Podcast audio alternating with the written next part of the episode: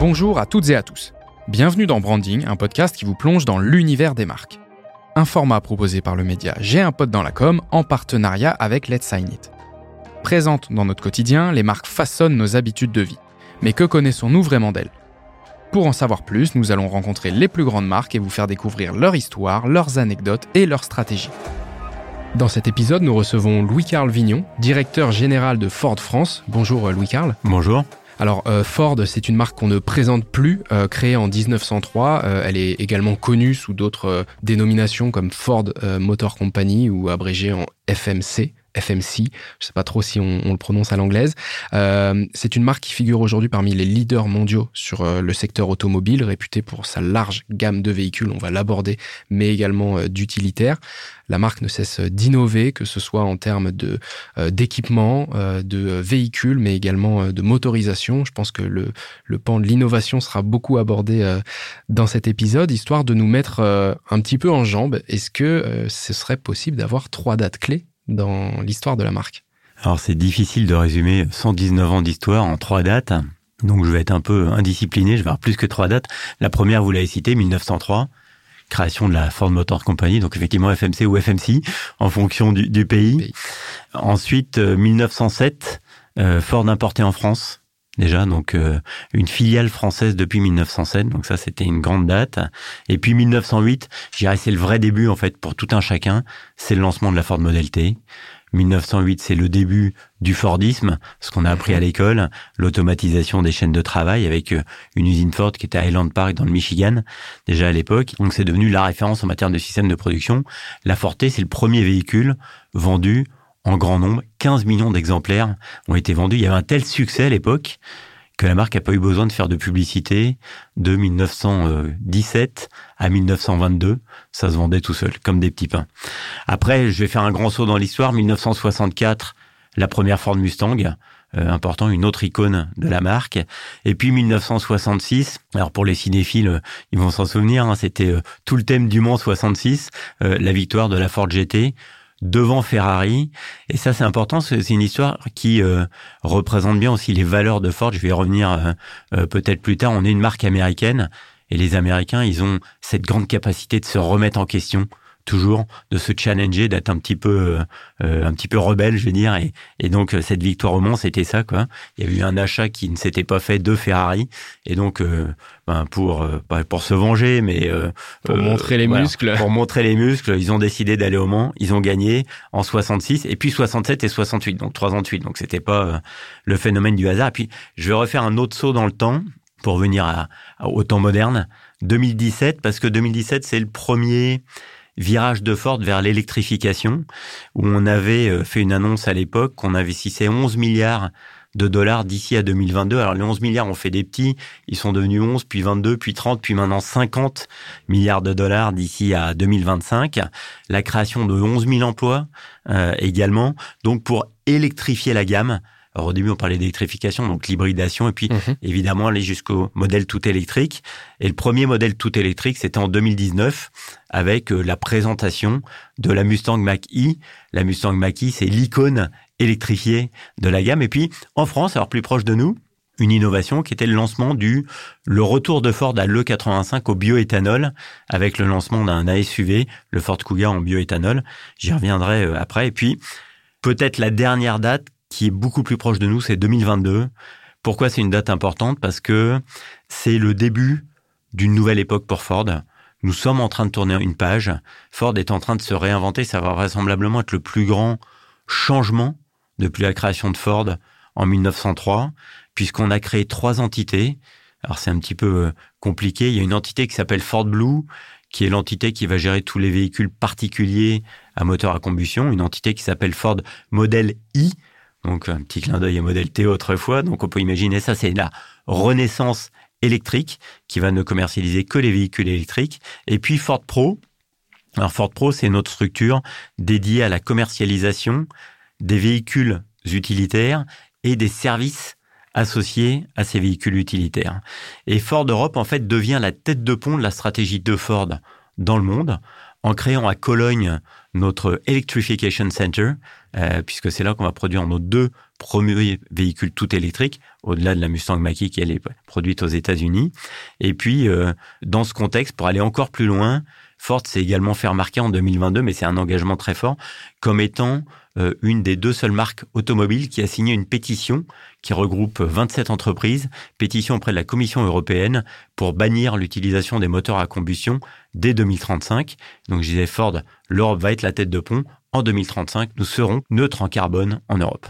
Eh ben écoutez, ça fait euh, pas mal de dates, effectivement, un petit peu plus que trois. Et, ce que je note surtout, c'est bah, une belle histoire en France, euh, avec une arrivée assez rapide pour une marque créée en 1903 d'arriver euh, moins de dix ans après sur le marché français. Tout, tout de suite après, alors il y, a des liens en fait très forts entre la famille Ford et la France.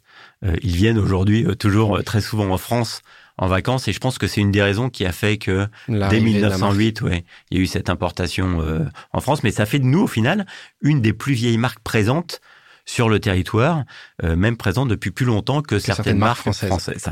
Eh ben, on, le note. Euh, pour aller un petit peu plus loin euh, après ces dates, est-ce qu'on peut avoir trois mots-clés, trois valeurs qui nous permettraient un petit peu de d'avoir plus de visibilité sur les intentions de la marque et sur ce qu'elle fait aujourd'hui? Oui, tout à fait. Premier des mots-clés, je pense, c'est l'innovation parce que c'est de là que tout est parti. Henry Ford avait cette vision de la mobilité facilitée pour tous, euh, on en a parlé avec la Ford T. Alors, on lui a prêté plein de citations, Henry Ford, hein, quand on va sur, sur Internet. Alors, je sais pas si elles sont toutes exactes, mais il y en a une où disait à l'époque, euh, si j'avais demandé à mes clients, donc aux gens dans la rue, parce qu'il y a encore clients, ils venaient de créer la, la société, ce qu'ils voulaient, ils auraient voulu pour se déplacer, ils auraient répondu des chevaux plus rapides. Donc à moins de donner de l'EPO aux chevaux, euh, ce qui est pas très permis et pas forcément bon pour leur longévité dans le temps, lui a décidé donc de passer à, à l'automobile. La Mustang Mach-E, c'est un autre signe d'innovation. La Mustang Mach-E, elle est euh, sold out partout dans le monde. Et aujourd'hui, aux États-Unis, dans la plupart des comparatifs, elle est devant la référence en matière de véhicules électriques. Donc, ce qui prouve qu'on a réussi à faire non seulement un véhicule, mais toute l'interface homme-machine également, euh, qui est euh, liée à ces véhicules électriques. Et puis en France, pour continuer sur l'innovation, nous sommes donc la première marque à avoir proposé cette alliance de l'E85, le bioéthanol, avec le moteur hybride. Le moteur hybride, c'est ce qui correspond le mieux à ce que veulent les Français aujourd'hui qui sont dans une transition vers l'électrification. Et donc, bah, le, 80, le 85, c'est un, carburant qui est produit avec un fort taux d'éthanol, 85% mhm. euh, en été. L'éthanol, c'est fait en France. Donc, c'est un carburant très écologique, un carburant très économique. Au moment où on parle de mhm. pouvoir d'achat, évidemment, euh, c'est important. Et donc, bah, nous, on a décidé d'innover à notre niveau pour lancer cette gamme et on a six véhicules euh, qui sont produits donc et qui sont commercialisés avec euh, ce bioéthanol. Donc ça c'est la première valeur vraiment une innovation au niveau global mais aussi dans les pays mhm. où quand on peut on innove. Ça ça fait partie de notre ADN réellement de, de la marque.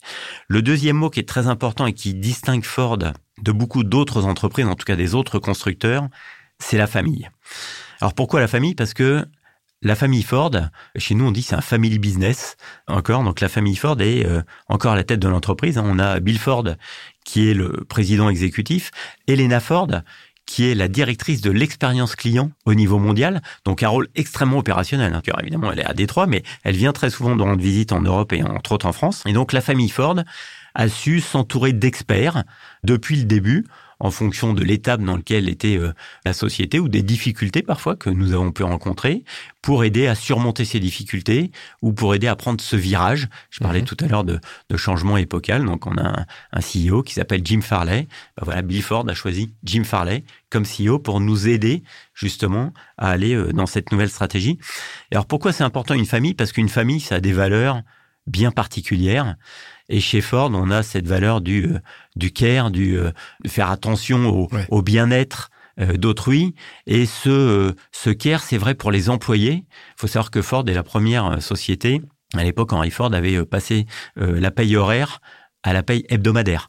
c'est la première société qui a créé des fonds de retraite pour ses employés. Donc vraiment, c'est euh, depuis 1903, cette le bienveillance, c'est important, cette bienveillance, euh, elle est là et donc c'est toujours vrai aujourd'hui. Euh, et donc on traite les employés, on traite les clients comme étant des membres de la famille. Et euh, chez nous, on a cette notion, on en rigole souvent avec euh, notre réseau de distribution, on dit quand on travaille chez Ford, on a le sang bleu. Alors, on n'a pas le sang bleu parce qu'on est noble, mais on a le sang bleu parce qu'évidemment, c'est la couleur de, de l'Oval Ford, mais c'est ce côté famille qui est extrêmement important. Et aujourd'hui, ça explique entre autres ce très fort engagement, j'en parlais tout à l'heure, vers la neutralité carbone, parce qu'une famille, un chef de famille, il a à cœur de faire attention à ce que ses enfants, ou en tout cas ceux qui lui sont proches, puissent s'épanouir et puissent mmh. avoir un monde meilleur au lendemain.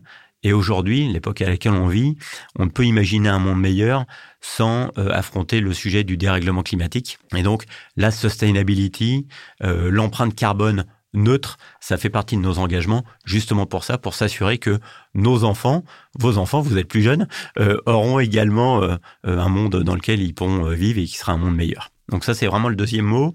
Et puis le troisième, américain. Icône américaine. On est la seule marque américaine présente en Europe.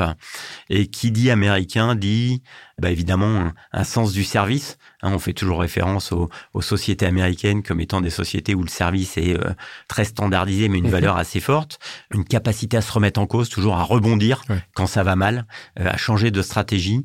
Et ça, c'est vraiment tout fort. Et puis, américaine aussi par les icônes. Hein, je parlais tout à l'heure de, la, Mustang, la GT40, mais le Ford Bronco, le F-150, qui est le pick-up le plus vendu au monde. Donc voilà, donc tout ça, c'est Ford. Ces trois valeurs, je crois, innovation, famille et américain, ces trois mots, ça représente bien ce qu'est la marque. Parfait, donc trois mots-clés, dont celui, je pense, américain est, quelque chose qui résonne aussi beaucoup. La famille, tu l'as dit, vraiment cette bienveillance et, euh, et bah, ce care finalement qui, qui, qui, veut tout dire. Tu as cité tout à l'heure sur le pan de l'innovation, euh, euh, puisque c'est vraiment quelque chose de fortement ancré chez Ford. Comment est-ce que vous distinguez des concurrents? Comment est-ce que vous appréhendez justement avec cette volonté de la neutralité à horizon 2035, si, si je ne me trompe pas? Comment est-ce que vous faites aujourd'hui pour vous distinguer des concurrents et comment est-ce que vous allez continuer à aller chercher cette avance bah justement sur, sur un marché électrique ou euh, hybride que vous développez euh, de plus en plus? Alors, bah, je, vais repartir peut-être sur cet exemple d'innovation à la française hein, avec le, carburant alternatif, euh, le bioéthanol, qu'on a associé, nous, donc à des motorisations hybrides. Mmh. Donc toujours dans l'optique de favoriser la mobilité du plus grand nombre. Et donc on s'est dit, on avait innové. Hein, déjà en 2005, euh, on avait eu une première première essai de l'E85, mais c'était trop tôt.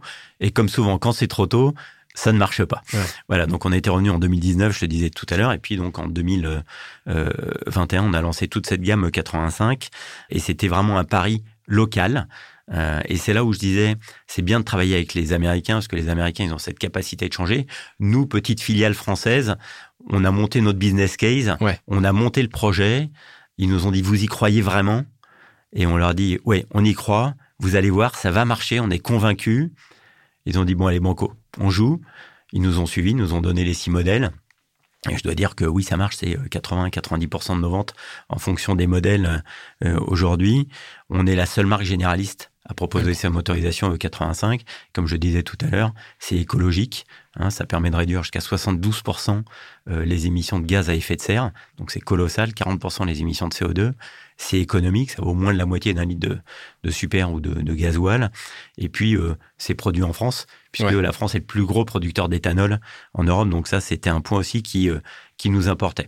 un autre moyen de se distinguer, et donc nous on utilise ce carburant alternatif comme étant associé à, l'hybride comme étant le carburant qui va nous aider dans la transition pour aller vers le tout électrique. Ça évite de choisir. Parce qu'aujourd'hui, choisir, c'est aussi se priver d'une longue distance, une, capacité de pouvoir euh, bah, partir en vacances on, dit sans, compter les kilomètres ou les nombres de bornes. c'est renoncer. Voilà, nous, on veut pas qu'il y ait ce renoncement pour le client, donc on veut lui faciliter son choix et donc on veut l'attirer chez nous. Et après, donc, bah, pour aller sur l'électrique, justement, là aussi, on a choisi une approche non conventionnelle. Quand vous regardez en Europe, la plupart des constructeurs ont choisi de débuter l'électrique par des petits véhicules. Nous, on a fait le contre-pied total. on a choisi de débuter l'électrique par les icônes. La Mustang, donc évidemment avec la Mustang Mach-E en Europe. Le pick-up, j'en parlais tout à l'heure, le F-150 avec le F-150 Lightning aux États-Unis.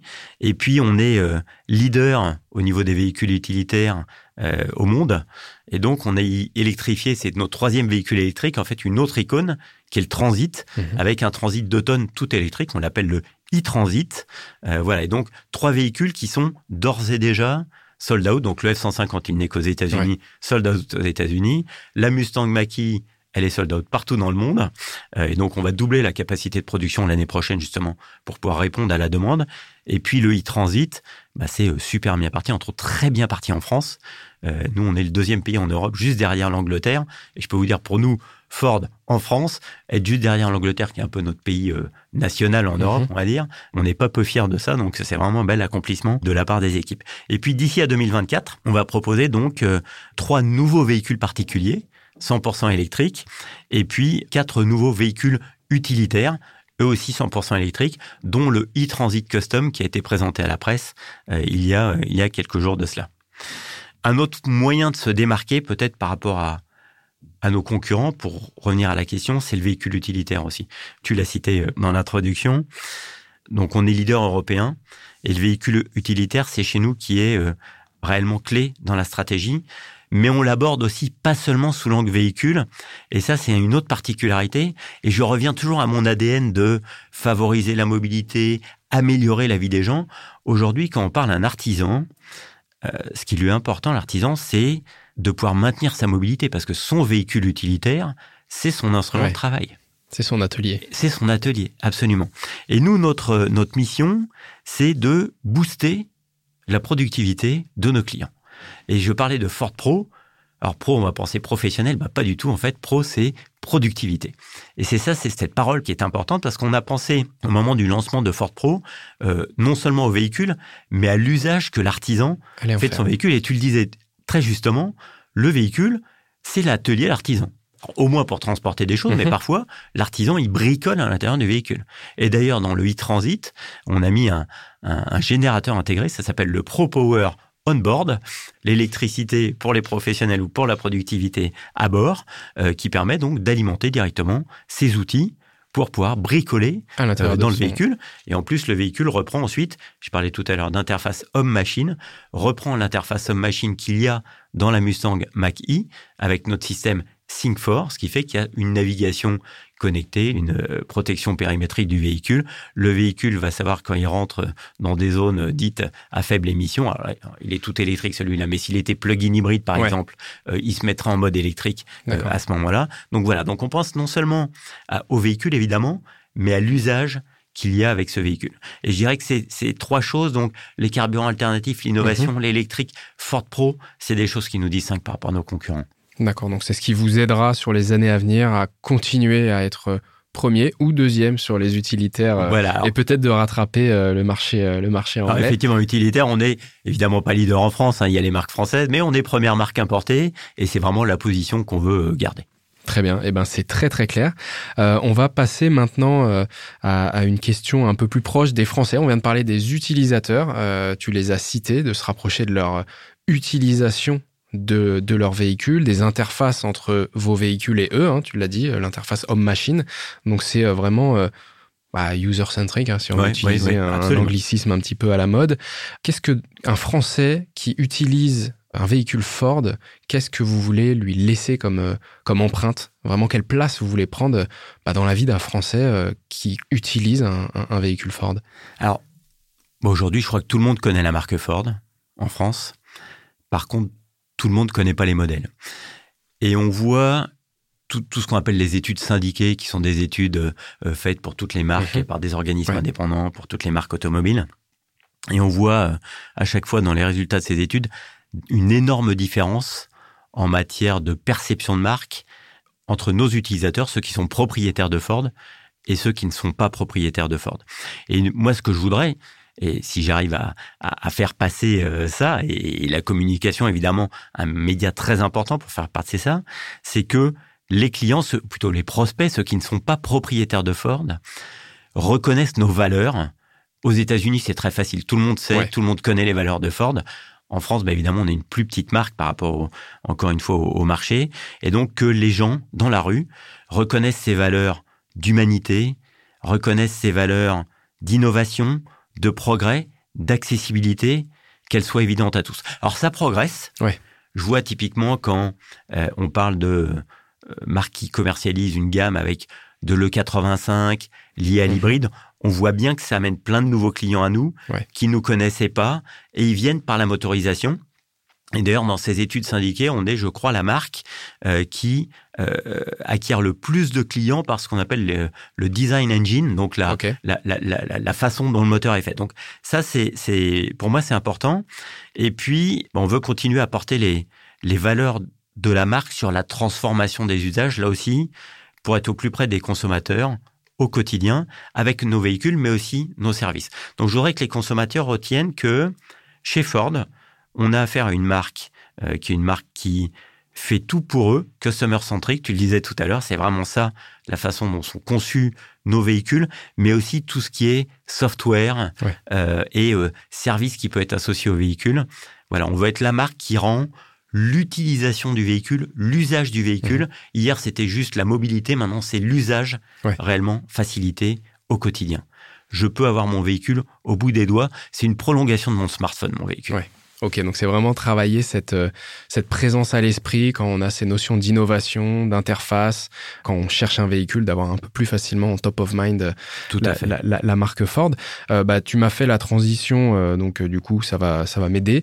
tu as parlé de la communication et de ce levier très important pour vous aider à atteindre cet objectif de d'être top of mind pour des gens qui ne vous connaissent, enfin, qui vous connaissent, mais qui ne sont pas utilisateurs, en fait, voilà. qui ne sont pas déjà euh, clients euh, Ford ou qui n'ont pas eu d'expérience avec la marque euh, jusqu'alors.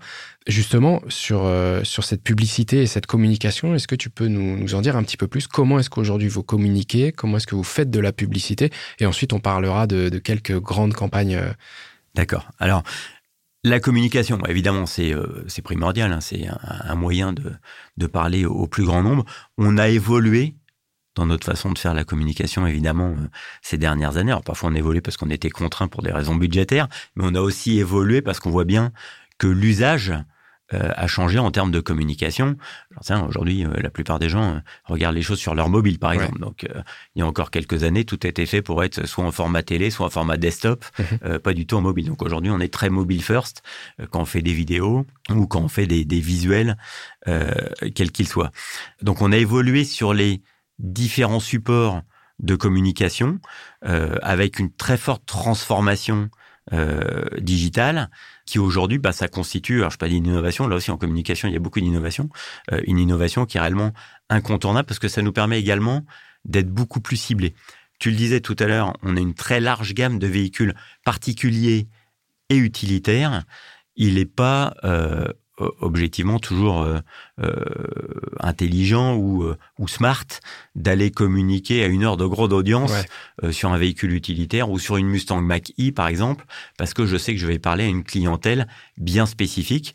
Donc on a cette capacité aujourd'hui avec le digital, mais aussi la télé qui se transforme en média digital avec la télé segmentée. Mm-hmm. D'ailleurs, on va faire notre première campagne là dans quelques semaines en télé segmentée d'avoir justement cette approche beaucoup plus ciblé euh, avec nos clients.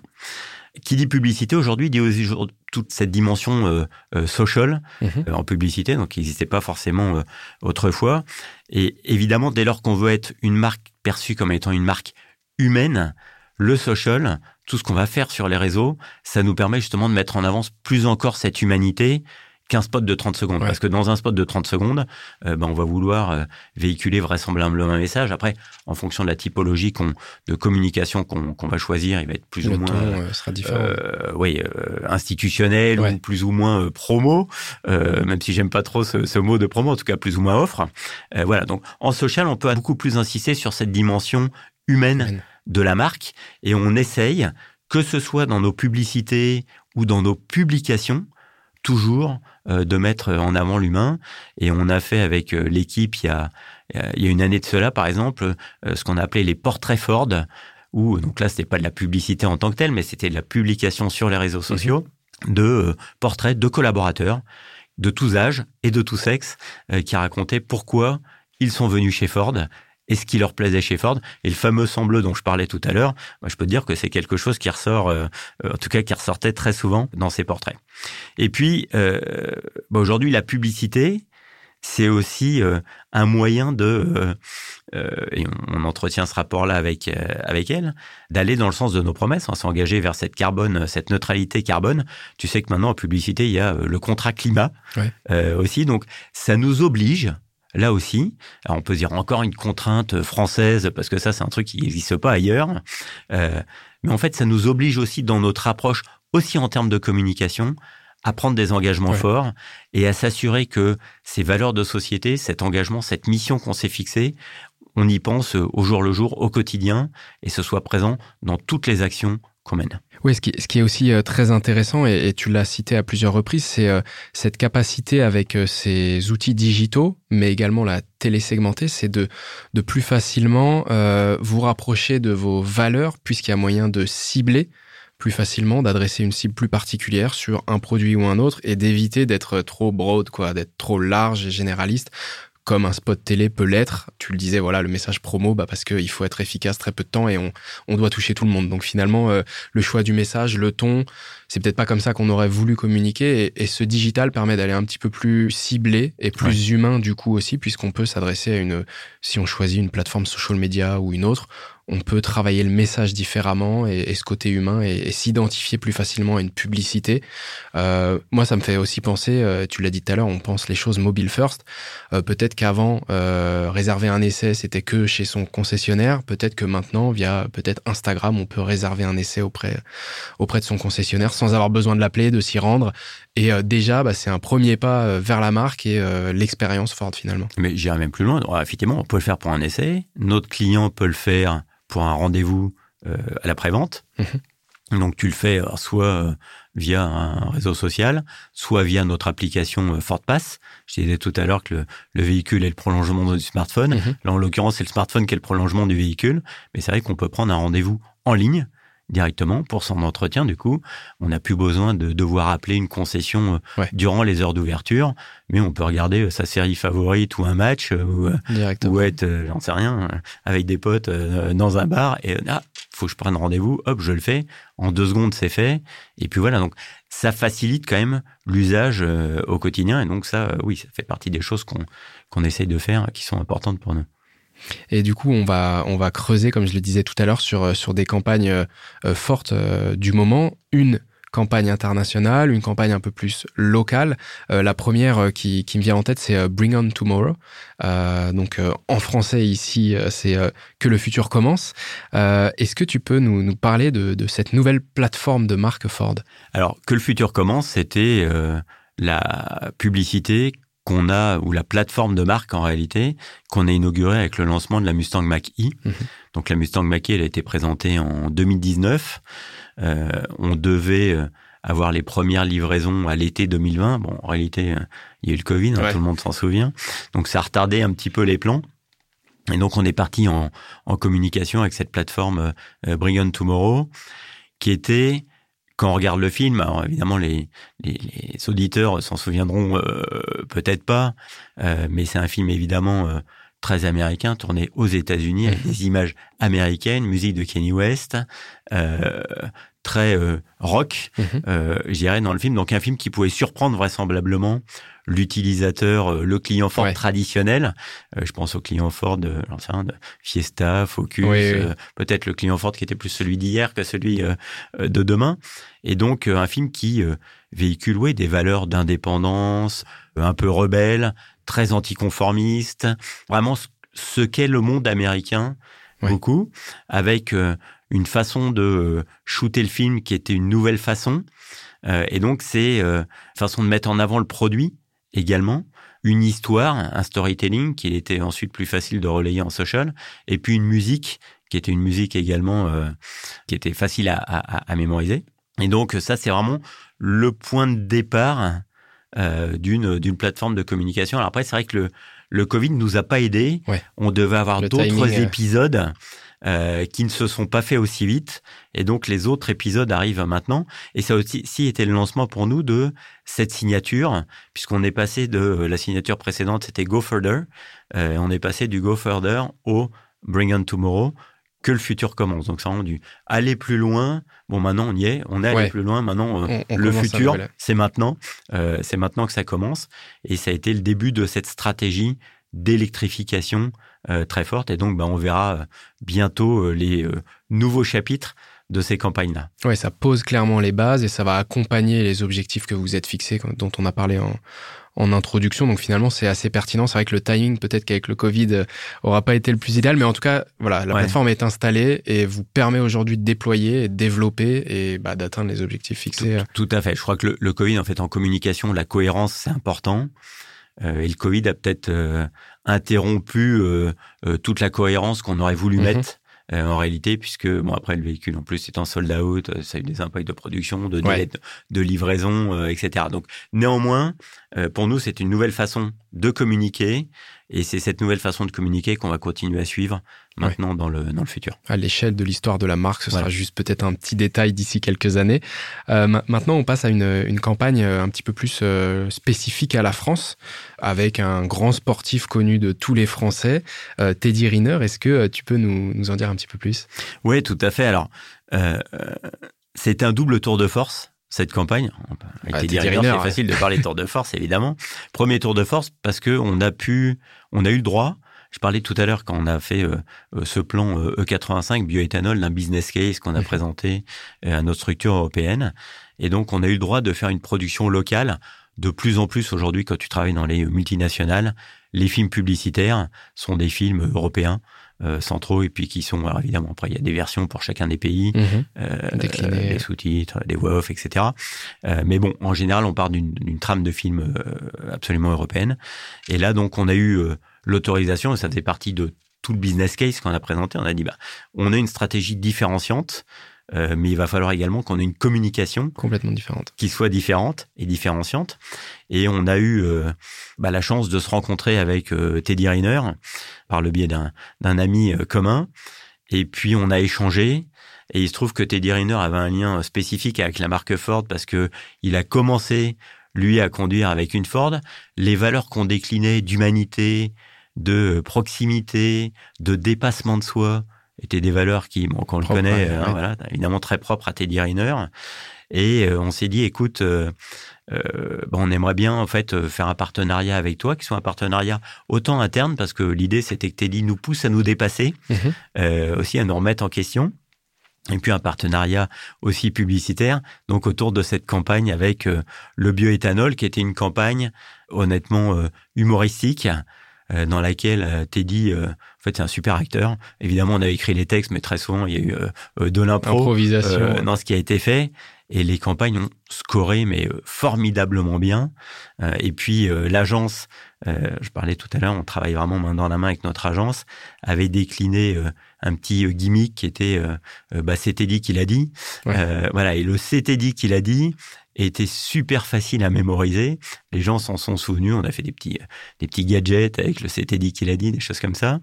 Et euh, c'est vrai que du coup, bah, on se dit que quand Teddy le dit, lui qui a une armoire à glace, on n'a pas très envie de lui dire non. Quoi, voilà. Et donc, il y a un des spots où on a joué là-dessus, et puis euh, d'autres spots où euh, euh, bon, il arrivait près d'une pompe à essence, une femme faisait le plein, elle voyait le prix qui était cher, Teddy arrivait, tapait sur la, la pompe, et tout d'un coup, le prix était divisé par deux. Et bon, la dame la regardant lui dit, tu peux pas faire un peu plus? Bah non, quand même, bon, ça suffit comme ça.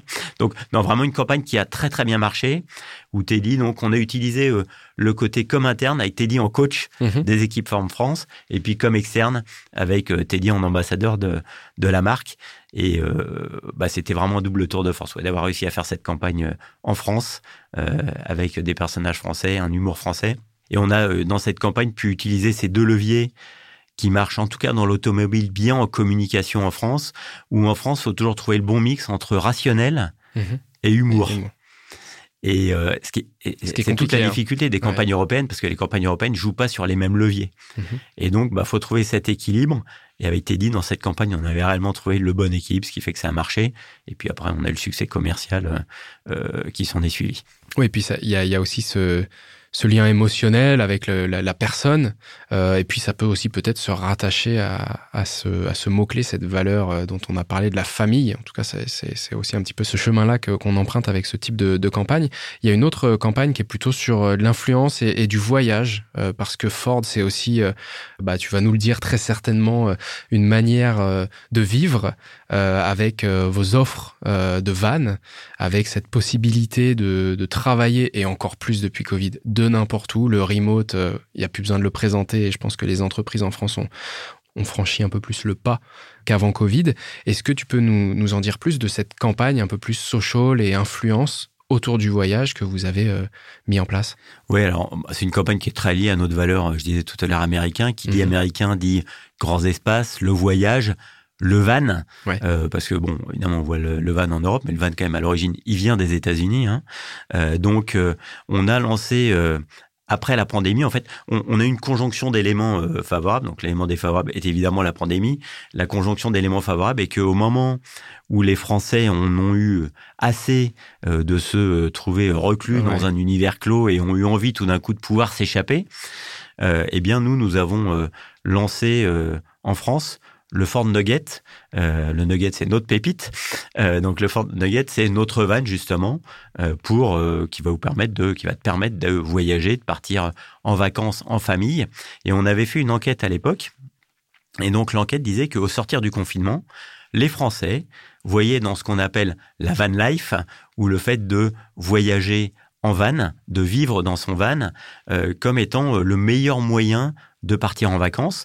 Parce que l'avantage du van, c'est que c'était à la fois euh, euh, sain. Au final, on connaît l'entourage dans mhm. lequel on est. Hein, c'est pas les transports publics, euh, donc facile à, à maintenir propre, je dirais, ou mhm. en tout cas sans virus.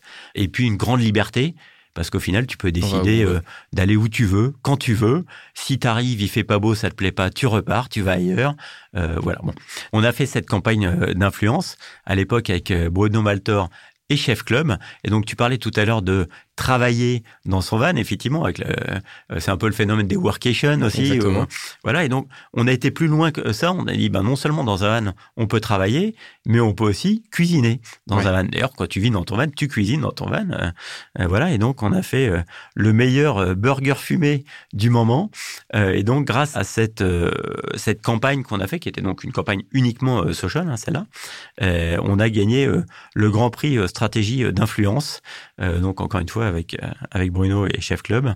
Et euh, bah, ça nous a permis de communiquer réellement plus amplement sur ce nouveau véhicule qu'on avait dans la gamme. Et c'était intéressant parce qu'en fait, on pense toujours à l'impact externe, donc vers le client final de la communication.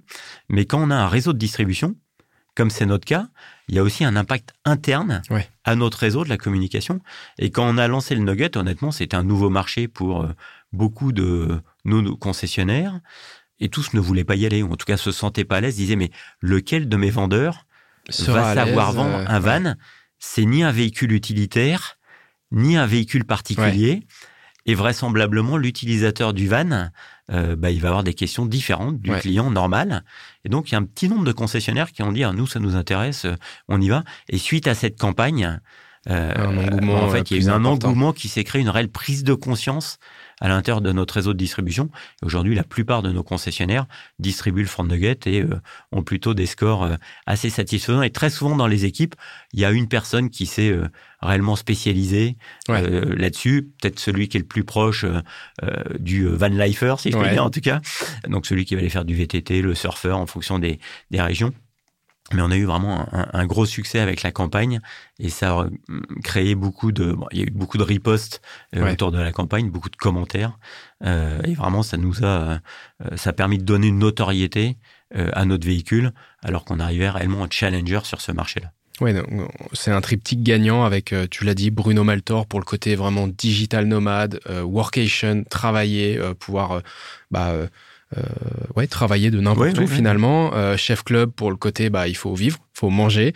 Et, euh, et du coup, on met les voiles aussi pour euh, voilà l'aspect voyage, qui est renforcé aussi par euh, Bruno Maltor qui qui fait, enfin qui était, je, je, sais plus s'il l'est toujours, mais en tout cas blogueur voyage, qui, qui, faisait énormément de contenu autour du voyage. Et donc, bah, si tu me dis qu'il y a eu beaucoup de ripostes, c'est qu'a priori, c'est une campagne qui a très, très bien fonctionné. Ça a vraiment très bien marché. Bah, écoute, c'est très, très clair. Euh, maintenant, on va passer à un autre pan bah, de, de comment est-ce que vous construisez ces opérations euh, de communication, de publicité euh, Comment est-ce que vous travaillez avec votre agence? Alors déjà, est-ce que vous avez une agence? Est-ce que tout est internalisé? Comment est-ce que vous travaillez euh, bah, ces concepts? Est-ce qu'ils viennent d'abord de chez Ford et ensuite vous travaillez avec l'agence pour faire mûrir une idée? Est-ce que vous vous reposez beaucoup sur l'agence? Comment est-ce que vous travaillez aujourd'hui avec vos partenaires agences? Alors, je dirais qu'avec notre agence, qui, est, qui a changé de nom, euh, en tout cas euh, dernièrement, qui est VML YNR. Mhm. Donc on travaille réellement main dans la main comme une équipe. C'est une agence, avant elle s'appelait euh, GTB Global Team Blue. Donc c'était plus facile à comprendre la façon dont on fonctionnait. C'était réellement presque une agence intégrée. Ils sont pas dans nos locaux, mais, mais pas très loin. Et donc, euh, j'irais, ça va un peu dans les deux sens. Il n'y a pas l'idée doit venir de nous ou l'idée doit venir d'eux mhm. et euh, seulement dans ce cas-là on la développe. Donc ils ont parfois euh, que ce soit la partie euh, créa agence tradi ou la partie RP, ils peuvent avoir des idées, mhm. des idées de spot, des idées d'influenceurs avec lesquels on pourrait faire un, partenariat ou alors c'est nous qui avons une problématique et qui disons bah, on voudrait développer une communication autour de ça et vraiment l'initiateur peut être soit l'un, soit l'autre. Ce qui est sûr, c'est qu'on travaille réellement main dans la main. Euh, c'est une agence qui est, en tout cas, cette partie de l'agence, le groupe de mhm. personnes qui travaillent pour nous est dédié euh, réellement à Ford. Ils nous connaissent depuis longtemps, donc ils ont bien intégré l'ADN de la marque. Ils ont bien intégré ces valeurs de la marque, même si aujourd'hui en 2022, donc comme je disais, on est en train de changer, de, mhm. vraiment de euh, d'entrer dans un processus de, de changement épocal pour nous. Et donc, en règle générale, quand on va parler d'une campagne, bah, un des premiers points, c'est de s'accorder sur l'objectif de la campagne. Est-ce qu'on va être sur une campagne plus trafic, mhm. une campagne plus awareness?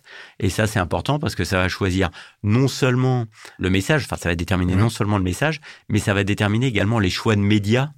qu'on va utiliser. Euh, donc les médias, euh, bon, tradis, euh, télé, affichage, radio, presse, tous les médias digitaux, plus les médias un peu plus modernes comme la télé mhm. segmentée, etc. donc on va vraiment se poser ensemble et se dire, compte tenu de la campagne, compte tenu de notre budget, quel est le mode le plus efficace pour atteindre les objectifs qu'on s'est fixés? Alors évidemment, si c'est une campagne trafic, on va avoir des objectifs qui sont euh, plus, euh, euh dire, quanti euh, de trafic en concession, vente, un certain nombre de KPI, donc combien de visites sur notre site, les configurations, les demandes de test drive, etc., etc.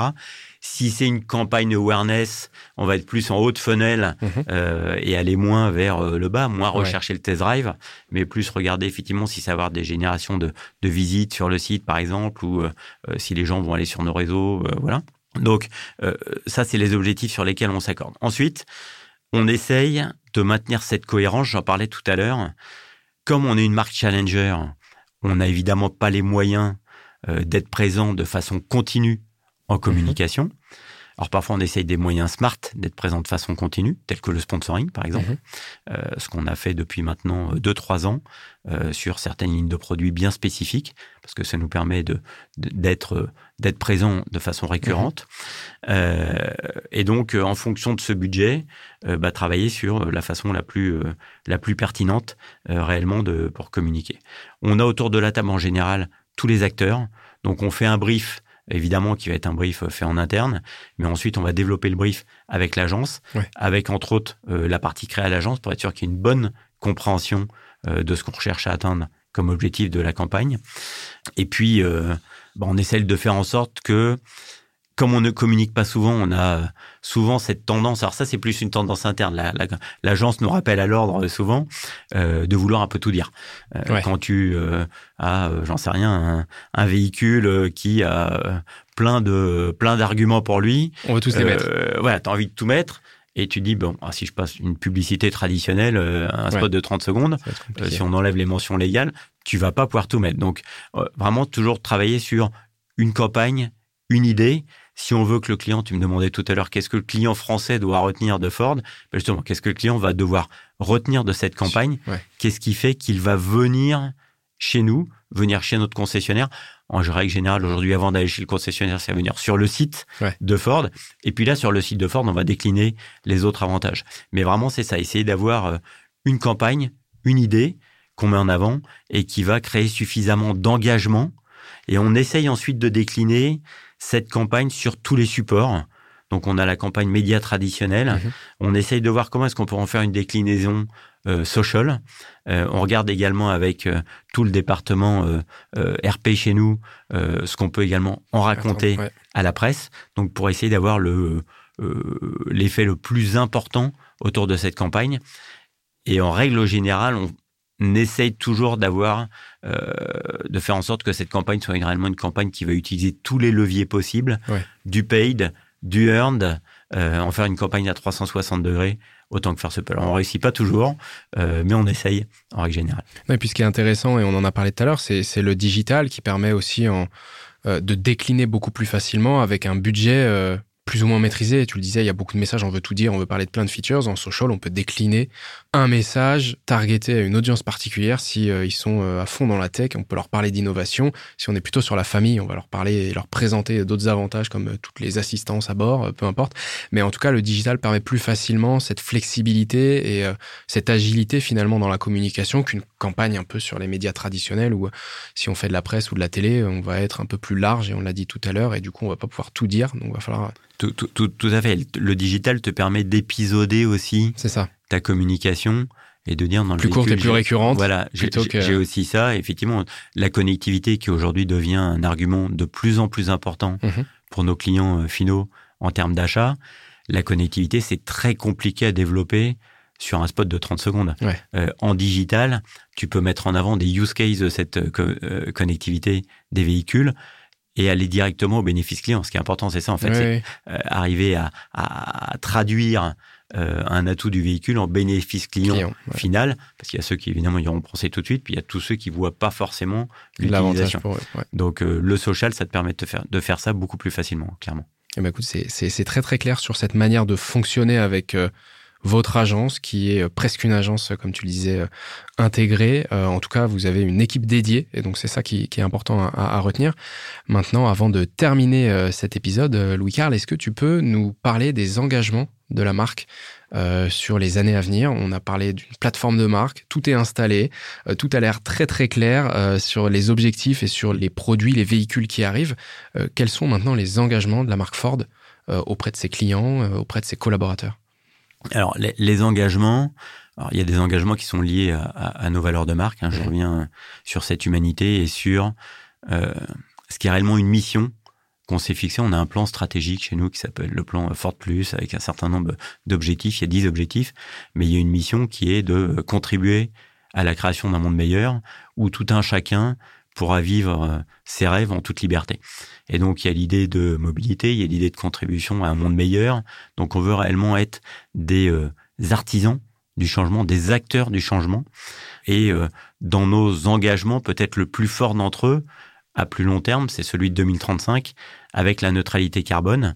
Et la neutralité carbone, c'est vraiment avoir la capacité à faire que l'usage de nos véhicules, la fabrication de nos véhicules, plus tout ce qui va être autour de la fabrication de ces véhicules, ne soit pas émetteur d'une seule émission carbone.